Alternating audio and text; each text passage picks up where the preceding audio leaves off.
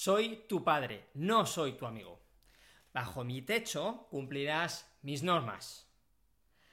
Cuando seas padre, comerás huevos. Ese tipo de frases a lo mejor llegan en algunas ocasiones a conseguir que tu hijo, que tu hija adolescente te haga caso.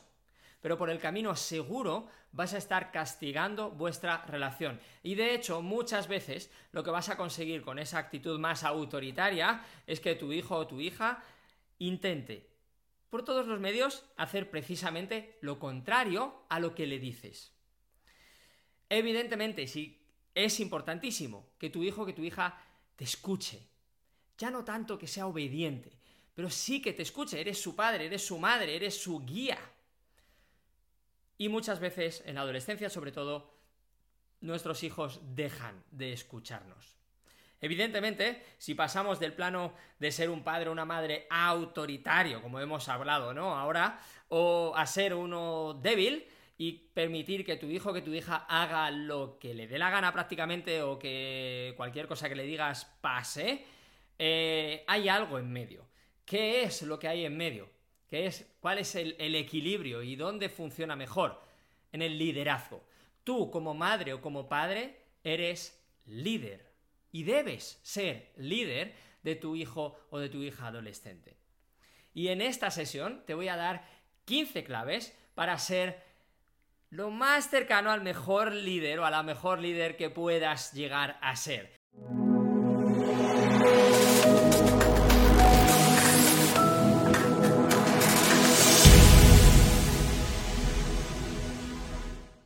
Soy Iñaki Hernán, coach educativo especializado en la maravillosa adolescencia y vamos a ir a por estas 15 claves ahora mismo.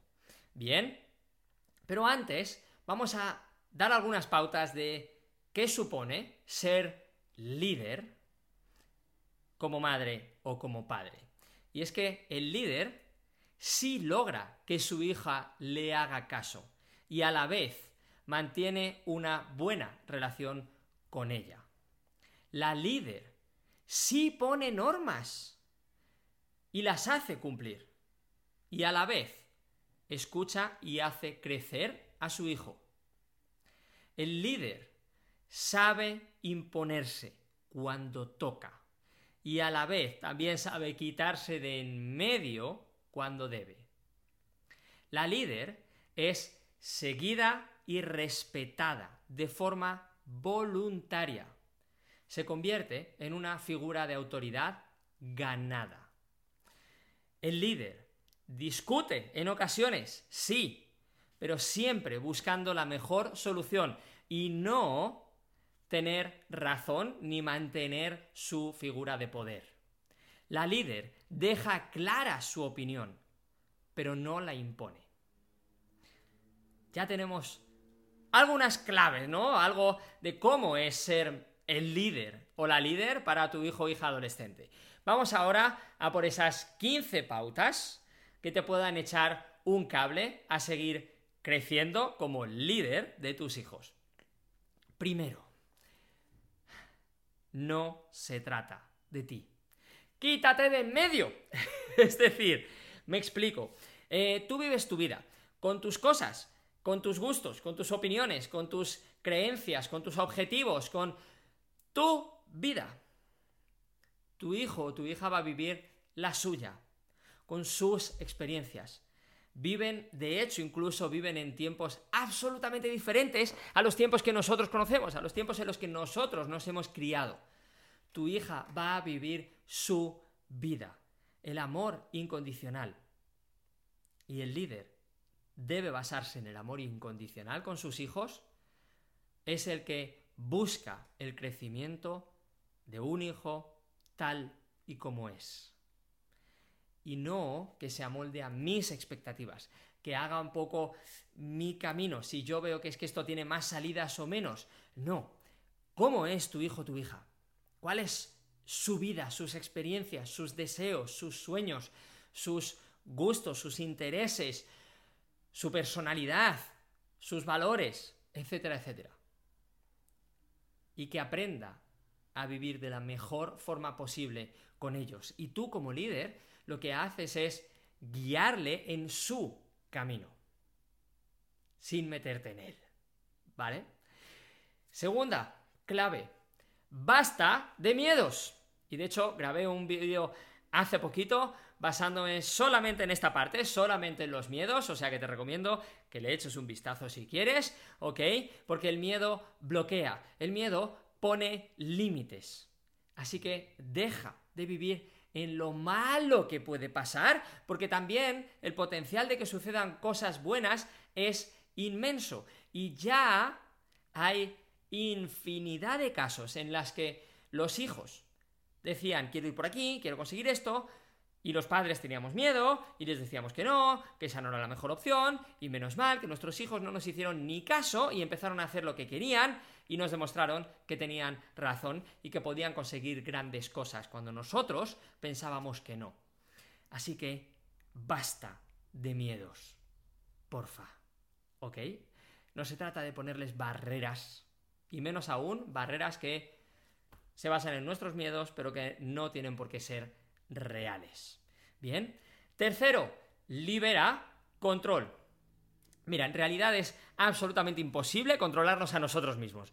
No puedes controlar todo lo que te pasa, todas las emociones que sientes, todos los pensamientos que pasan por tu cabeza, todas las experiencias que vives. Eh, ¿Cuántas veces? ¿Cuántas veces?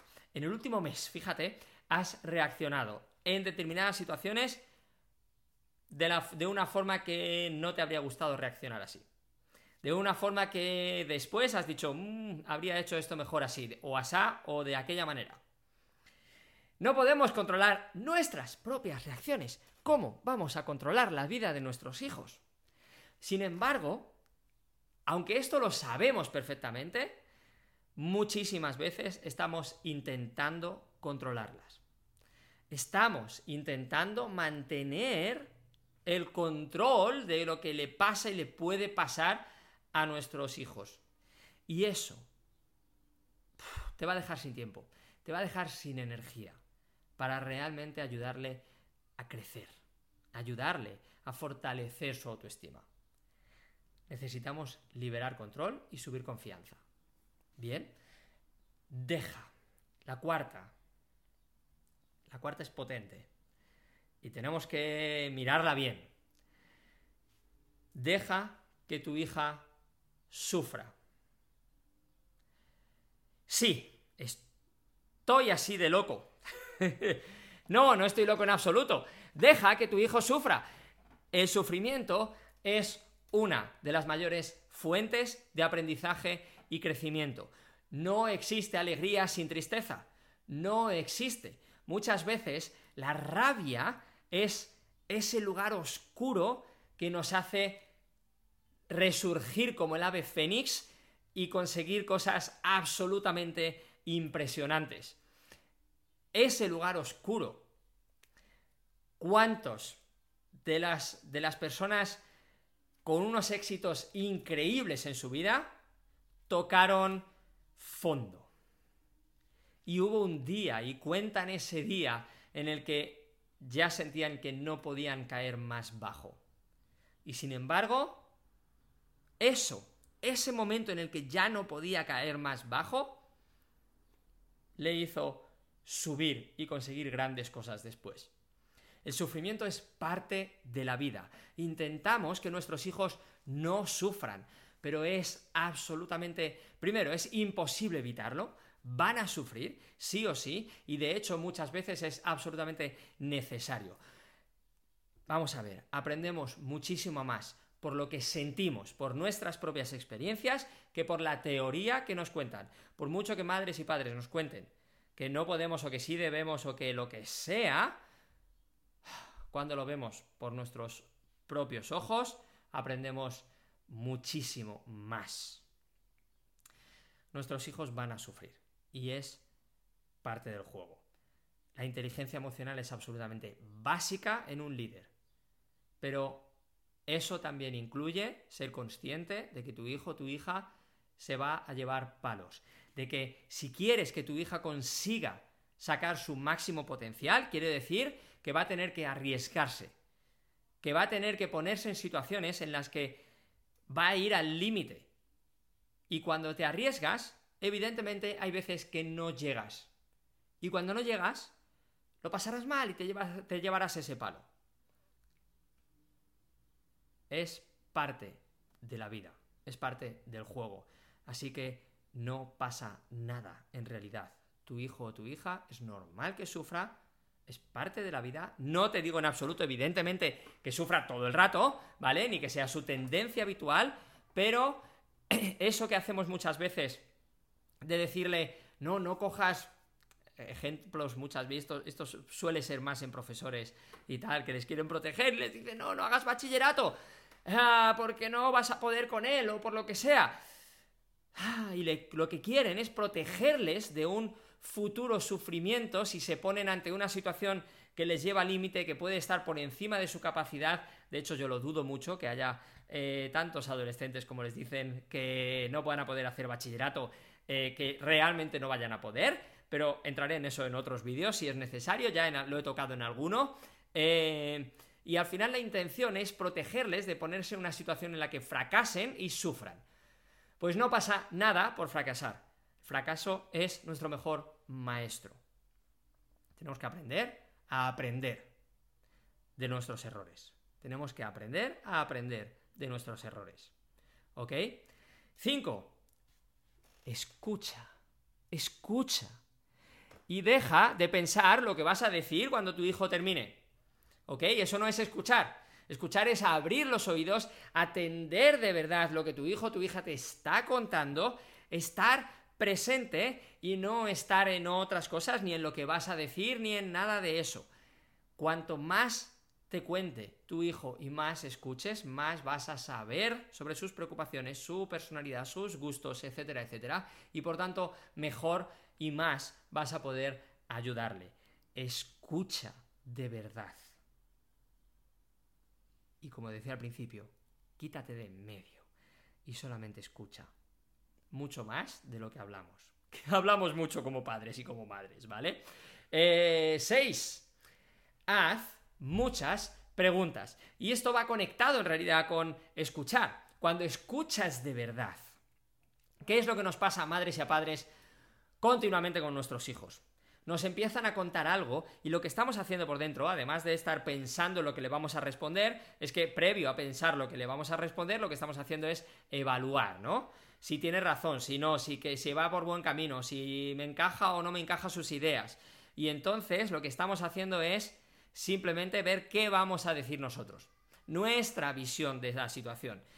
Pero cuando empiezas a escuchar de verdad, te empiezan a surgir preguntas, más y más preguntas, porque lo que empiezas es a ver cómo piensa tu hijo. Y es más, cuanto más le preguntes, más vas a ayudarle a desarrollar su pensamiento. Y esto es absolutamente básico. ¿Qué es mejor? ¿Qué prefieres para tu hija adolescente? ¿Que aprenda a desarrollar lo mejor posible su propio pensamiento? ¿O que aprenda a escucharte, a que tú le digas lo que debe hacer y que tú sepas y le digas lo que es mejor para él o para ella? Evidentemente, que desarrolle su propio pensamiento. Ahí está su autoestima, ahí está su seguridad, ahí está su capacidad de volar cuando tú no estás. Entonces, para eso en la comunicación, haz muchas más preguntas. Primero, te va a dar más información, por tanto vas a poder ayudarle mejor. Segundo, vas a poder ayudarle a desarrollar su pensamiento, a desarrollar su argumento y vais a fortalecer mucho más la comunicación y vuestra propia relación. Bien. Siete. Interésate de verdad. Y esto de nuevo también va en la, de la mano de lo que acabamos de comentar. Porque al final, para que tú escuches, para que tú seas capaz de hacer preguntas, y no solo preguntas, sino las mejores preguntas, las preguntas más adecuadas. Y recuerda que no parezca un interrogatorio, eso no es escuchar, ¿vale? Eso no es hacer preguntas, eso es un maldito interrogatorio, eso es otra cosa. ¿ok? Para conseguir eso de verdad, tienes que interesarte realmente por las cosas de tu hijo o de tu hija. En cantidad de conversaciones entre padres e hijos, los padres están pensando en los estudios, en que no ha recogido la cama, en las preocupaciones que tienen sobre lo que va a hacer, sobre su conducta, sobre cualquier cosa, tu hijo o tu hija te está contando sobre sus hobbies, sus gustos, sus intereses, algo con sus amigas, lo que sea, y tú estás pensando en tus preocupaciones sobre ella. O peor aún, en tus preocupaciones sobre otras cosas diferentes. Porque en realidad no te interesa su hobby. No te interesa lo que ha hecho el viernes con sus amigas. Son adolescentes, han hecho cosas de adolescentes y tú ya estás en otras eh, situaciones de adulto, tienes otras responsabilidades y parece que lo suyo no es importante. Pero lo suyo es absolutamente básico para el desarrollo de su personalidad. Y está en la adolescencia, justo en el momento de forjar su personalidad, sus valores, sus principios, sus gustos. Y tú si te interesas por ese proceso, vas a poder ayudarle, vas a poder guiarla. Pero si estás preocupada solamente por tus cosas y por tu visión de su mundo, entonces no podrás ayudarla de verdad. Interésate realmente por lo que te cuenta. Sean de las cosas que para ti son importantes o no, da igual. Si es importante para tu hijo, es importante o debe ser importante para ti. Bien. 8. Otorga responsabilidad. Dale responsabilidades a tu hijo. Deja que tome el control de ciertas cosas. Delega y delega de verdad, no con eh, la microgestión, no estando encima. Eso de que es que si no estoy encima mi hijo no hace nada, entonces eso lo que vas a hacer es perpetuar la situación. Cada vez vas a estar siempre encima, siempre tu hijo va a, estar, va a necesitar que haya alguien ahí.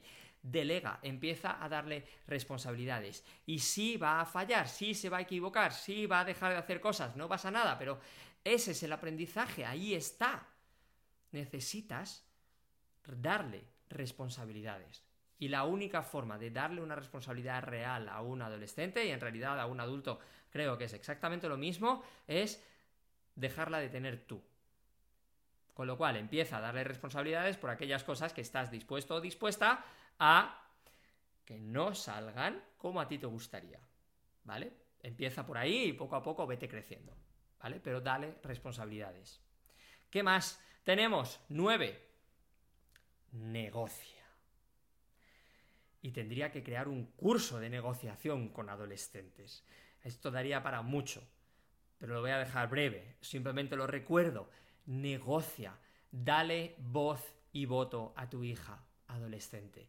Por favor, lo necesita se está preparando para ser adulta, se está preparando para tomar las riendas de su propia vida, para no depender de nadie. Por lo menos empiece, empieza dándole ese valor, esa voz y ese voto en una negociación real. Permítele que tome parte, ¿ok? De las decisiones, de las decisiones no solo de las decisiones de sus cosas, evidentemente, de sus estudios de... Eh, eso, tiene que negociarse sí o sí, por lo menos, eh, a no ser casos en los que peligra la salud, en los que hay otras situaciones, ¿vale? Eh, sino también en cosas de la casa, por ejemplo, de la familia. Permítele negociar también, ¿ok? E incluso en el desde el menú de la semana hasta cuándo vamos a hacer la visita a unos tíos o no sé cuántos. Dale poder en el núcleo familiar, ¿ok? En base a la negociación. Bien. 10. Apóyale en las caídas. Sí, tu hijo va a fallar. Tu hijo va a dejar sin hacer algo que tenía que hacer. Tu hijo va a hacer algo peor de lo que debería haberlo hecho. Tu hijo se va a equivocar de mil maneras. Sí, se va a meter donde no debía, se va a meter en líos. Pero dime una cosa, cuando tu hijo se meta en el mayor lío, ¿prefieres que tú seas la primera persona a la que quiere llamar? Porque confía en ti porque, porque sabe que le vas a ayudar y que le vas a apoyar y que eres la mejor persona en su, para, que, para estar a su lado en su peor momento? ¿O prefieres que cuando se meta en el peor lío, tú precisamente seas la última persona a la que quiere llamar y precisamente la persona que quiere que no se entere jamás de lo que ha sucedido. ¿Qué es lo que tú prefieres? Un líder, una madre o un padre líder, desde luego, prefiere ser la primera persona en la que piense tu hijo o tu hija cuando se meta en un lío. Así que, para eso necesitas apoyarle cuando caiga, en lugar de castigarle y darle, darle donde duele. Y apoyarle incluye instruirle, no dejar que pase lo que sea, sino también darle esa instrucción. Es al revés, de hecho, cuando simplemente le dejamos que haga lo que sea y ya está, y le, le apoya, ah, no pasa nada, no pasa nada, no pasa nada, nos pierden el respeto. Tienes que decirle, tienes que instruirle, pero desde el apoyo siempre. ¿Ok? 11. Confía y no juzgues. Nos pasamos continuamente la vida juzgando a nuestros hijos. Recuerda, cuando les juzgamos nos ponemos en el papel de jueces. Cuando nos ponemos en el papel de jueces, tu hijo, tu hija, se queda en el papel de el acusado. Y el acusado, primero, raras veces va a querer decir la verdad si ha hecho algo mal, ¿vale? Si ha hecho algo bien, entonces sí, va a intentar defenderse a muerte. Pero si ha hecho algo bien y, se le, estás acusando, entonces va a sentirse tratado de forma absolutamente injusta. Con lo cual eso va a castigar vuestra relación. Si ha hecho algo mal, va a intentar escabullirse. Aunque sea el más honrado del mundo. Va a intentar defenderse de alguna manera. Y hay momentos en los que no va a haber defensa y va a decir, sí, sí, lo he hecho, esto es lo que hay, efectivamente, eh, pero al final es mucho mejor. Desde ese apoyo que comentaba antes, desde la confianza del progreso, del aprendizaje en los errores, hemos hablado también, ¿vale? Que no ponerte en el banquillo de los en el, perdón, en, el, en ese altar ¿no? de los jueces.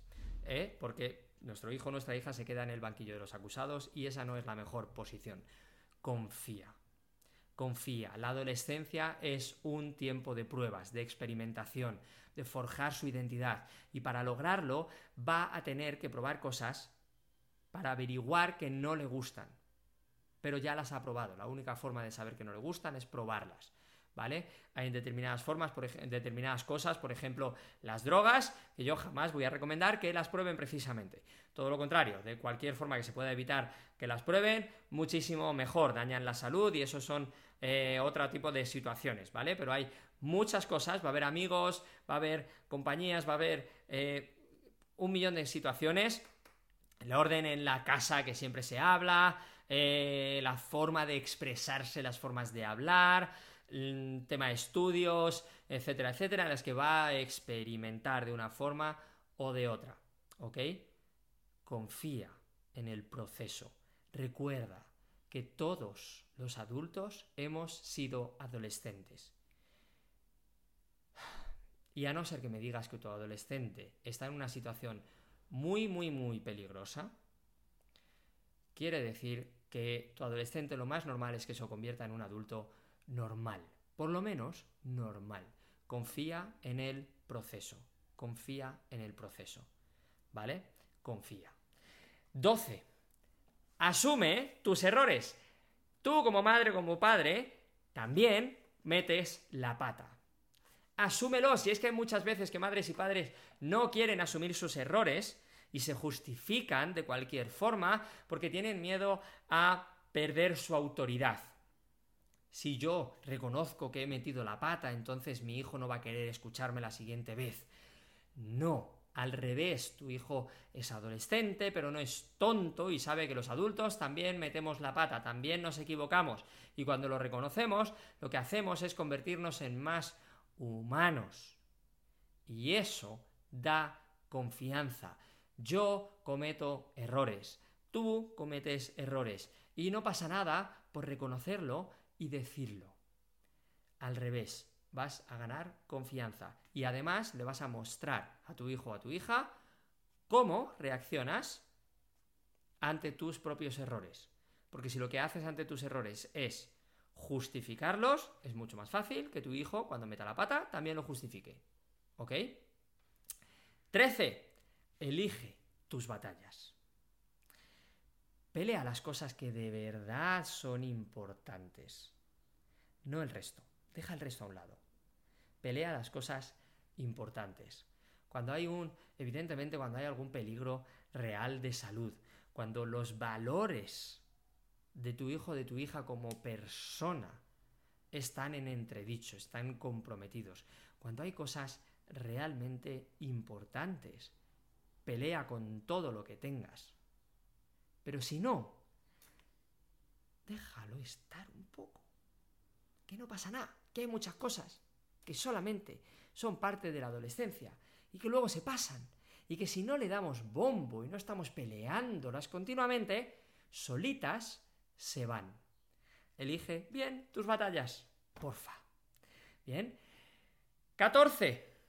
Sé firme e imponte cuando corresponde. He hablado de negociación, he hablado de escucha, he hablado de confianza, he hablado de delegar de responsabilidades. Pero hay momentos en los que tienes que ponerte serio, seria y decir, hasta aquí, por aquí vamos y no vamos a ir por otro lado. Va a haber momentos en los que tengas que hacerlo y tienes que tener esa autoridad, esa capacidad.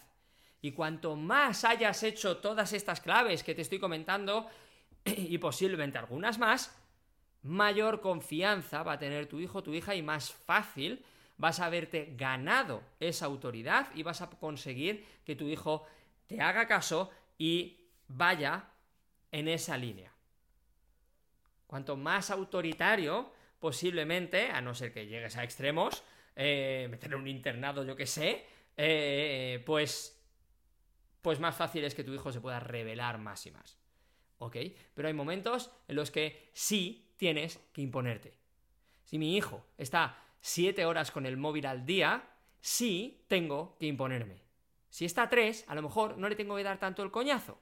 Pero si está siete, sí. Si está siete, no es que le tenga que dar el coñazo. Es que tengo que poner orden ya. ¿Ok? Entonces, sí, hay momentos en los que tienes que imponerte. Y ahí tienes que ser muy firme. Y por último, 15, lidera con el ejemplo. Lidera con el ejemplo.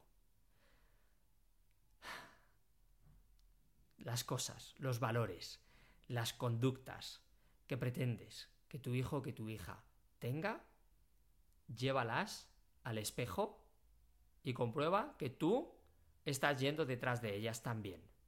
Que tú cumples con lo que estás predicando. No sirve, predicando, perdón.